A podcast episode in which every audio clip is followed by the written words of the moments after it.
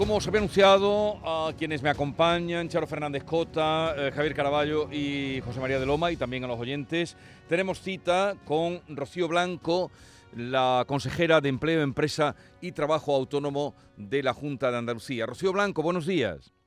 Buenos días, Jesús. ¿Qué eh, tal? gracias por atendernos. Igualmente, todavía, todavía estamos porque no nos hemos visto o no nos hemos encontrado desde, desde el año pasado. Eh, varios asuntos queríamos tratar con usted, consejera. Lo primero, mm, ya se, están disponibles, dábamos ayer cuenta de la noticia, la denominada cuota cero, eh, que se puede ya solicitar, que consiste en el reintegro íntegro de las cuotas pagadas durante el primer año de actividad. Eh, ¿Cuántos trabajadores autónomos se pueden beneficiar de esa cuota cero en Andalucía?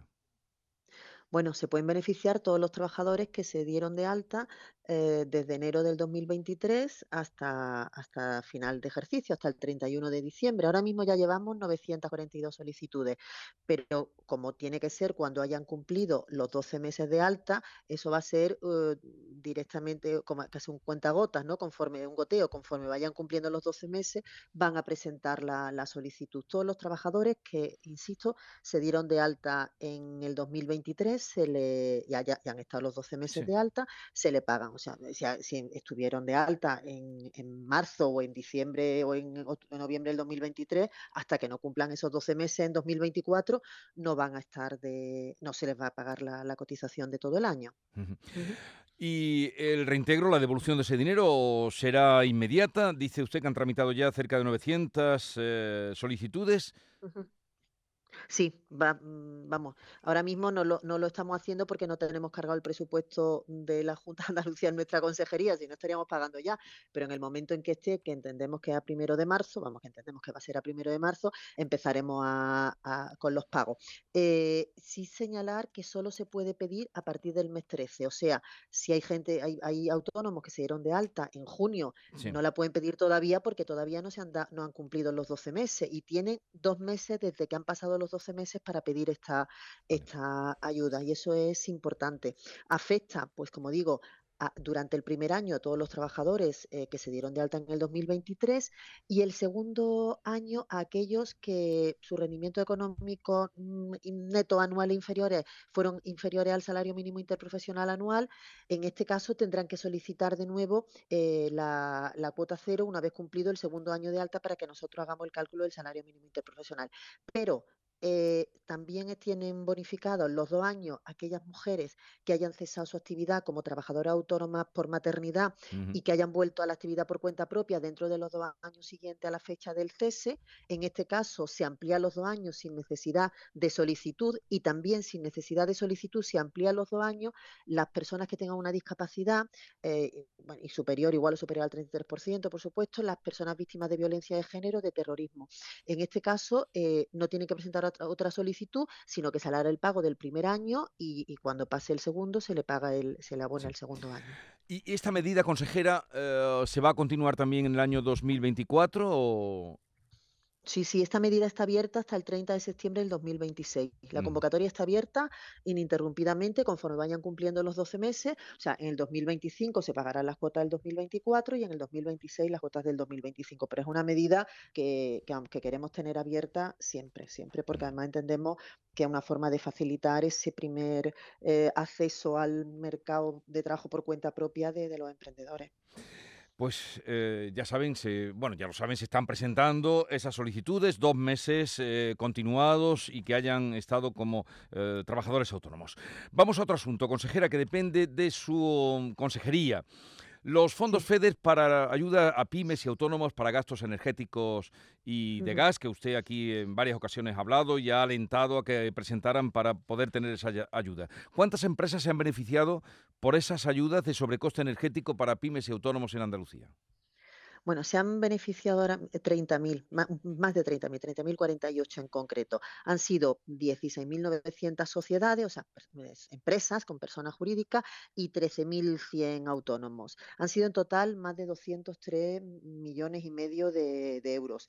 Era una medida eh, para nosotros importantísima porque, porque, bueno, es la única comunidad autónoma, salvo Navarra, que hizo un paquete de medidas parecido con 20 millones, pero exigía la presentación de factura. Para nosotros ha sido una medida muy compleja porque los requisitos exigidos por la normativa europea para poder acceder a esta ayuda han ocasionado que algunos solicitantes se hayan quedado fuera, pero mm, en apenas nada, en tres meses la planteamos porque recuerdo que hasta finales de febrero la Unión Europea no publicó los cambios de la norma que permitían diseñar las actuaciones.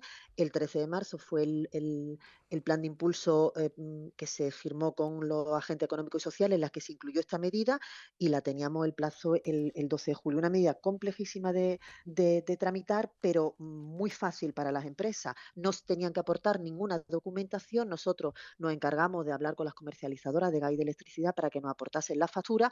Eh, no tenían que aportar ni estar al corriente en seguridad social ni en, ni en la agencia tributaria. Nosotros hemos ido a todas las administraciones de oficio a, requerir esa, información. Para nosotros, un fracaso habría sido dejar pasar la oportunidad de ayudar a 30.000 pymes y autónomos por los sobrecostes energéticos de gas y de electricidad, sobre todo porque son empresas y autónomos que han mm. aguantado el tirón y no han cerrado, a pesar de haber visto, se han visto afectadas de manera considerable sus cuentas de resultados. Y no creo que suponga un fracaso para las empresas que han recibido estas cantidades, cantidades que suponen han sido hasta 2 millones de euros.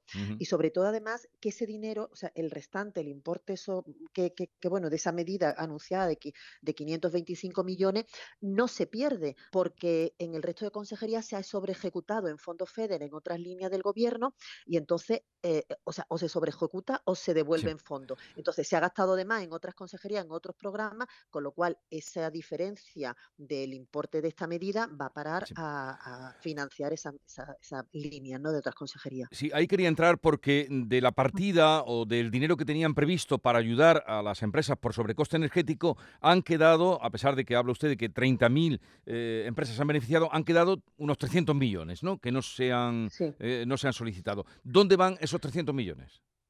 Pues efectivamente, no se han solicitado, o sea, no es que mm, haya sido una ineficiencia por nuestra parte, que hayamos dejado solicitudes sin resolver. Todas las solicitudes que tenían los requisitos eh, que la normativa europea contemplaba han sido resueltas favorablemente, con lo cual entendemos que, eso es un éxito. Como le digo, eh, hay otros, por ejemplo, se ha, ejecutado eh, por encima del 100%, más del casi el 102% en, en los fondos FEDER en el resto del, gobierno, con lo cual esa diferencia es de esos 300 millones van a financiar esas líneas que, no se han ejecutado. Por ejemplo, pues eh, la instalación de bioclimatización en, los colegios de, Andalucía, que se ha sobre ejecutado, o, operaciones de, de, acercamiento ¿no? al, cambio climático. O sea, se han hecho muchísimas eh, operaciones ¿no? en otras consejerías que, han facilitado el, que bueno el que con esos 300 millones de diferencia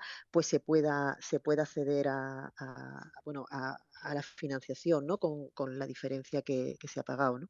O, por ejemplo, eh, yo qué sé, proyectos mm, en la venta de productos locales y ecológicos, también con el impacto ambiental y, mm, para fomentar una conciencia, que sea mm, una mayor conciencia sobre el origen y la calidad del alimento, también se ha hecho con, con FEDER, o sea que, que hay muchísimos proyectos del, del gobierno que, que, bueno, que se han sobre ejecutado, como digo, y con esa diferencia de los 300 millones se, van a, se va a cumplir la diferencia. O sea, no se va a devolver ni un euro de fondos europeos y, desde luego se ha cumplido con, éxito, entiendo, la, medida, puesto que todas las solicitudes presentadas, que insisto, reunían requisitos, se han, se han podido resolver satisfactoriamente. Bueno, otro asunto como consejera mm, de empleo, pero también como profesional, como inspectora de trabajo, ¿qué opina usted de esta mm, medida que se quiere poner en marcha en nuestro país de las autobajas, em, que una persona declarando que, tiene una enfermedad leve pueda conseguir una autobaja sin pasar por el, por el médico?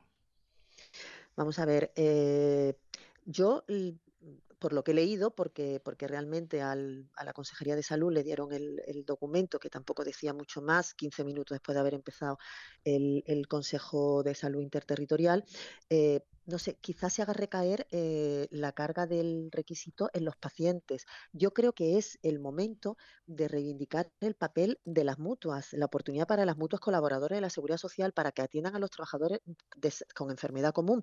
Las mutuas son unas entidades público-privadas y, el trabajador mm, eh, tiene que verlo un médico, porque no sabemos, tiene que garantizar que no tenga una patología más grave.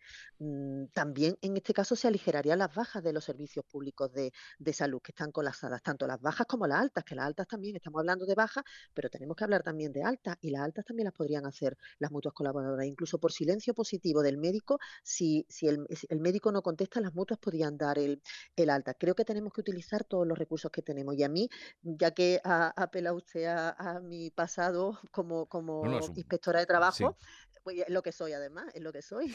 Esto es una etapa de consejera, pero es lo que soy. Lo primero que se me viene a la cabeza es que hay que modificar me voy a poner un poco técnica, el Real Decreto 625-2014, que habla de, los periodos de incapacidad temporal eh, durante los primeros 365 días. Y el artículo 2 es claro, que dice que las declaraciones médicas de baja tienen que hacerla un médico con un parte de baja expedido, por el servicio médico de, por el servicio, por el médico del servicio público de salud, ¿no? Eh, entonces te dicen que en caso de la, de la baja sea un accidente de trabajo, tiene que ser la mutua colaboradora. Pero yo lo primero que, pienso es que tienen que modificar eso. O sea, no es una línea que pueda emprender eh, el Ministerio de, Sanidad así con una instrucción, sino que tiene que haber una colaboración, ¿no? una interrelación con el Ministerio de Inclusión y Seguridad Social para modificar la normativa de seguridad social. No se puede hacer a la locas eh, mandar un, mensaje mm, y ya está. Y sobre todo, además, yo apelo al diálogo social. Un gobierno, el de España, que que se, ¿no? que se considera adalid ¿no? y defensor del diálogo social, que haga una medida de este calado que afecta a trabajadores y que afecta a empresarios y que afecta a comunidades autónomas y que lo haga parece al margen del diálogo social. Yo, en fin, creo que hay que tomarlo con, con, con prudencia, con cautela y sobre todo no equipararlo a lo que se hizo durante la pandemia. Durante la pandemia existía un estado de alarma y además el médico expedía la baja. O sea, había una videoconferencia o una llamada previa con, el médico del Servicio Público de Salud y el médico el que daba la baja. No podemos compararlo. Había un estado de alarma y en este caso daba el médico la baja. Entonces, mm, tenemos que, sopesar y, ver las cosas en su, en su justa medida. Y sobre todo yo pues apelo a la, a la prudencia porque es un acto médico que exige todas las garantías y además es un acto administrativo porque recuerdo que es hasta recurrible. O sea, si a ti no te dan la baja por incapacidad temporal, tú puedes recurrir en, eh, administrativamente, incluso judicialmente. Entonces, en fin, tiene muchas derivadas que, creo que hay que contemplar y que no se puede. Sí, hablábamos con el secretario de Sanidad, nos decía que iban a tratar, que no era una cosa inmediata, que tenían que ver, y usted ha repasado ahí mm, los considerandos que tendrían eh, que tener en cuenta. Pero esos tres días, ¿quién los paga, consejera? Esos días no los paga nadie, esos días van a cuenta del trabajador. ¿Vale? O sea, los tres primeros días de, baja van a cuenta del, trabajador, no, no, no, pero vamos, antes y, y, después del cuarto al, quinto, al decimoquinto día de baja por enfermedad común o accidente no laboral, lo paga el, empleador, paga los costes con pago delegado, o sea, lo paga el empleador y luego se le deduce de las cotizaciones de seguridad social y a partir del decimosexto día lo paga la seguridad social, tanto el Instituto Nacional de la Seguridad Social como la mutua colaboradora.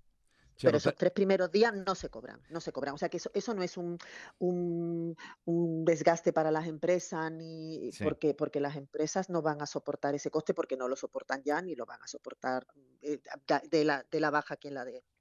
Eh, Charo, ¿te ha quedado claro ya o no? Sí, bueno, la cuestión es cuánto eh, puede... Es Charo Fernández Cota, que, buenos días, que nos quedaba la duda. encantada, Me parece muy interesante la, aportación de las mutuas, ¿eh? que puedan las mutuas laborales colaborar en ese proceso, pero la cuestión es cuánto debería durar, porque si esa autobaja dura tres días, bueno, pues siempre, y la, y la gripe o la, enfermedad que sea dura cinco días, sí hay otra vez que recurrir al médico después de la autobaja, con lo, con lo cual estamos en las mismas, ¿no? Por eso mm, la aportación de las mutuas, o sea, tenemos unas entidades que son público-privadas, eh, que pueden colaborar en, descongestionar ahora mismo el, ¿no? la afluencia que hay en los servicios eh, públicos sanitarios, ¿no? que pueden dar la baja e incluso pueden dar el alta si, si, por silencio positivo, porque en todo caso las va a haber un facultativo. En las mutuas las mm. patologías las ve un facultativo. Entonces, entiendo que, sobre todo, que no podemos mm, eh, hablar a la ligera de, la salud, ¿no? que a lo mejor es una patología más grave y, y el trabajador que no, que no tiene conocimientos médicos, lógicamente, pues piensa que una gripe y a lo mejor una cosa de mayor calado, ¿no? Eh, consejera, una última cosa, porque el presidente de la COE, Antonio Garamendi, ha dicho esta mañana, esta misma mañana, eh, que no ha habido diálogo social eh, con el gobierno en relación con el salario mínimo interprofesional. Él ha dicho que solo ha habido amenazas y chantaje para que los empresarios firmen la subida del 4%. ¿Usted qué piensa de cómo se está llevando a cabo esta negociación del salario mínimo interprofesional? Pues yo, yo pienso, vuelvo a lo mismo. Hablamos de diálogo social. Efectivamente, el artículo 27 del Estatuto de los Trabajadores dice que el gobierno fijará previa consulta con las organizaciones sindicales y asociación empresarial, o sea, que no tiene por qué hacerles caso. Pero si está hablando de diálogo social, si está hablando de que se sienta a, ver eh, las posturas, a, tratar de, buscar una solución salomónica, ¿no? Que no sea a lo mejor ni el 6%, ni el 5,9%, ni el 3% de, de, otra parte, sino que se trata de llegar a, una solución armonizada en función de, bueno, de, las posiciones ¿no? Eh, divergentes que tiene tiene. Entonces, el salario mínimo dignifica el trabajo, pero, mm, pero desde luego no se puede ir con chantaje. O sea, eso me parece una actitud casi de matón, ¿no? Decir, oye, si aceptas esto y si no, te vas a ir al 5%. O sea, un gobierno insisto, que habla del diálogo social como una de sus grandes eh, como uno de los grandes eh, pilares, eh, que, tenga esa actitud casi de chantajista ¿no? Con, con, una de las partes, entiendo que tiene que haber mucho más respeto y, si no es que se están viendo abocados a aceptar el 4%, que a lo mejor es lógico que se acepte el 4%, pero vamos a hacerlo bien, vamos a sentarnos y sobre todo vamos a llegar a una solución armonizada, como digo, entre, entre las dos partes. Rocío Blanco, consejera de Empleo, Empresa y Trabajo Autónomo, gracias por estar con nosotros. Un saludo y que vaya todo bien. Muchas gracias, un abrazo a todos. Adiós,